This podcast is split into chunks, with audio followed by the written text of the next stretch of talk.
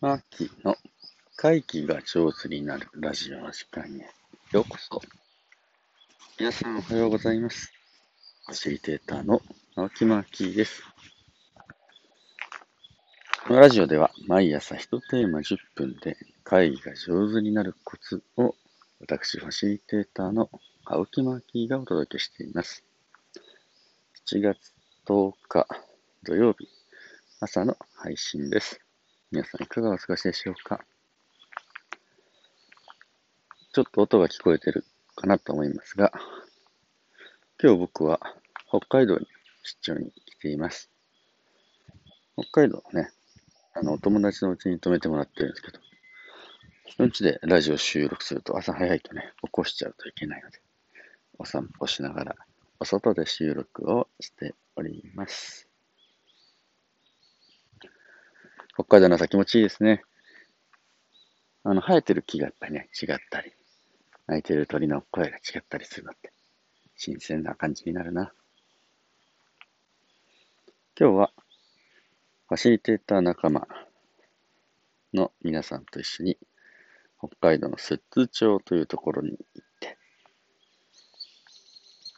まあ、核のゴミと摂津町の未来について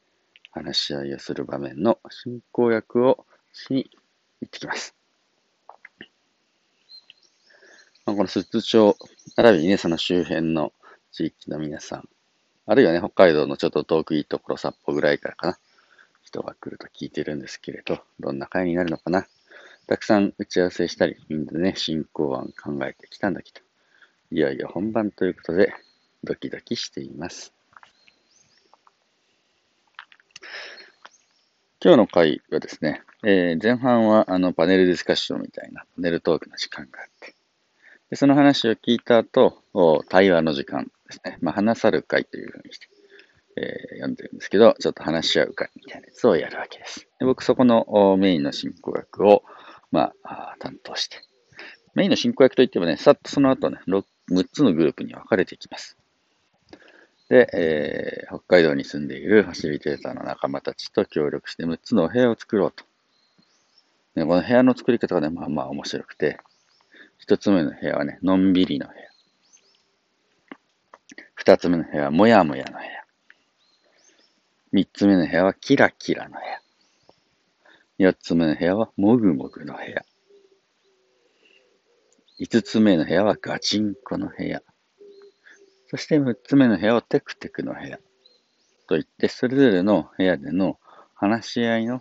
やり方とか雰囲気みたいなやつをね、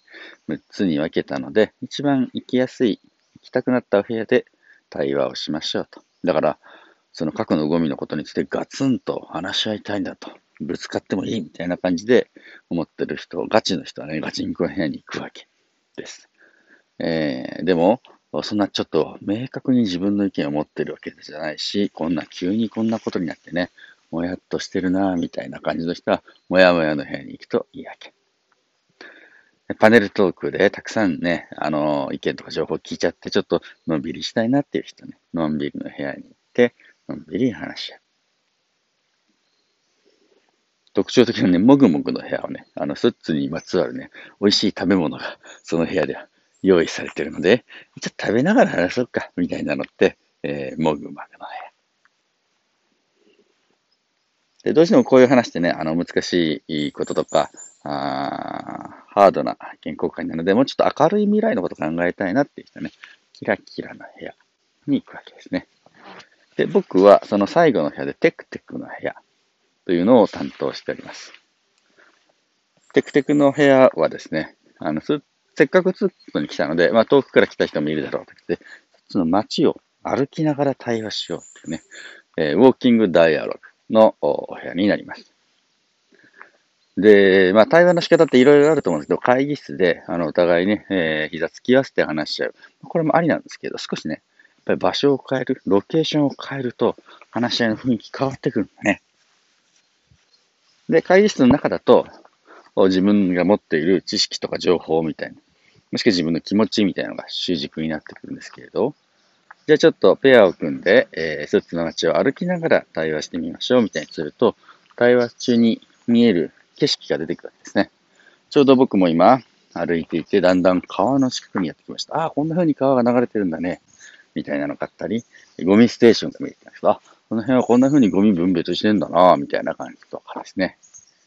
えスッツだったら歩いていると、漁港が見えてくるかもしれません。そうか、ここは漁師さんのね、たくさんいる街なんだね、みたいな感じで。そこに核のゴミが来るってどういうことなんだろう、みたいな感じで、歩きながら対話をすると、まあ、目に映る景色がね、変わってくるわけです。で、相手との対話、ね、え対話相手との、こう、探り合いとかぶつかり合いとまた違った要素が入ってくるね。やっぱり土地に関係する話し合いをするときは、えー、僕は時々こういう方法をとります。えー、部屋の中にいて話し合っていたんじゃちょっとわからないなというふうな感じになったときに、ちょっと部屋を出ましょうと。で、えー、今からペアを作ります。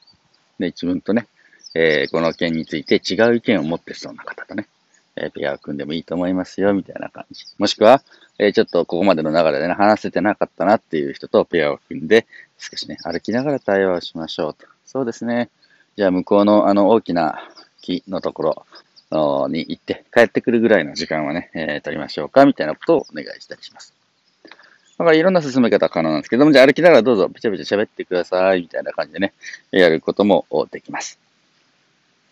ちょっとお互いのことをね、丁寧に聞いた方がいいな、というふうにして感じたときには、じゃあ向こうの大きな木に、たどり着くまでの時間は、A さんの話を B さんが聞く。で、たどり着いて、お、じゃあ、戻ってこようね、みたいな感じで、戻りの時間は、B さんの話を A さんが聞く。みたいな感じでね、ちょっとメインの話で、となる方と、メインの聞き手となる方を交代して、えー、まず丁寧に聞いて、しっかり聞いた上でよく話す。みたいなね、そんなやり方を推奨することもあります。で、戻ってきてお互いの話を聞いた結果、どうだった？みたいなことを少し、その対話でね、えー、見えてきたこと、感じたこと。で、えー、同時に歩きながらね、入ってきたこと。まあ、そんなことも含めて、えー、クロージングしていくみたいな感じのこともあります。まあ、対話っていうのはダイアログ。ダイアログっていうのはね、相手がいるっていうのは、つい、えー、二つって意味なんですけれど、まあ、異なる二つの考えがあったときに、それは丁寧にね、話し合いましょうと。一人語り。ね、よく会議で、あのー、ある人ばっかり喋ってる。特定の人だけで喋ってる。モノローグ。ね、えー、一人でおしゃべりしてる。えー、そういうのではない、えー、お互いの声がね、聞けるようなどうやったら作れるのかなという話ね、ありました。今日は、ウォーキングダイヤル、歩きながら対応するのもいいですよ、というお話でありました。それでは皆様良い一日をお過ごしください。ファシリテーターのマッキーでした。